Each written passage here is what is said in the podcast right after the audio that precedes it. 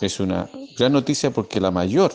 inquietud que nos plantea la comunidad en cada uno de los territorios que uno recorre es la inseguridad, el narcotráfico, el contrabando. Así que de esta forma estamos dando una señal potente contra el principal flagelo que tiene hoy día nuestra población. Esperamos entonces que esto pueda plasmarse la brevedad con acciones complementarias que pueden hacer los municipios de modo tal de dar tranquilidad a la población